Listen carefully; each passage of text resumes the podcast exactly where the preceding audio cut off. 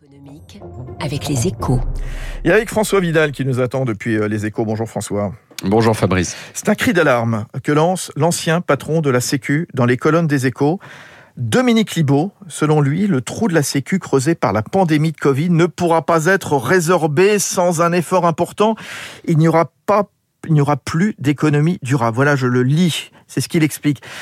Est-ce que c'est un avertissement qu'il faut prendre au sérieux, François bah, C'est certain, Fabrice, hein, car les, deux ans de crise sanitaire que nous venons de vivre n'ont pas seulement déséquilibré les comptes de notre système de santé, ils ont changé la donne. Ce qui veut dire que le déficit abyssal d'une vingtaine de milliards attendu cette année ne disparaîtra, ne disparaîtra pas comme par enchantement.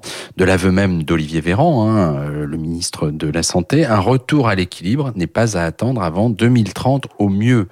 Euh, un retour à l'équilibre, oui. Et cela pour deux raisons. D'abord parce que les coups de rabot budgétaires, c'est fini. La réhabilitation de l'hôpital public dans le cadre du Ségur de la santé les interdit. Ensuite, parce que nous allons devoir affronter dans les prochaines années le défi du vieillissement de la population. En 2030, il y aura 50% de personnes âgées de 75 à 84 ans en plus, avec ce que cela implique en termes de nouveaux besoins. Je ne sais pas si vous avez cette impression, François, mais le sujet du financement de la Sécu, bon, il me semble absent hein, de la campagne présidentielle. On voit néanmoins plusieurs candidats euh, qui misent sur l'intensification de la lutte contre la fraude sociale pour résorber le déficit. Oui, c'est sûr, sûr, que des progrès sont à faire hein, de, de, de, ce côté-là, mais ce n'est pas en créant une police de la sécurité sociale, comme le propose Éric Zemmour, que nous allons résoudre la question du financement de notre modèle social.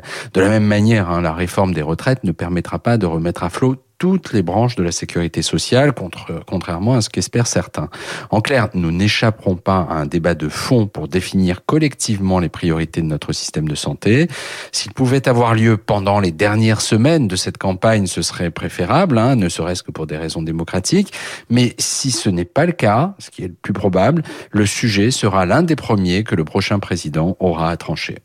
Merci François Vidal, directeur délégué de la rédaction des Échos. Il est 7h13 à la une de l'actualité. Bien entendu, ce jeudi, c'est la Russie qui attaque l'Ukraine un petit peu partout sur toutes les parties du territoire ukrainien. On y revient évidemment euh, toute la matinée sur Radio Classique. Dans un instant, Romain Rivaton avec nous, économiste. Il y a des conséquences évidemment sur les marchés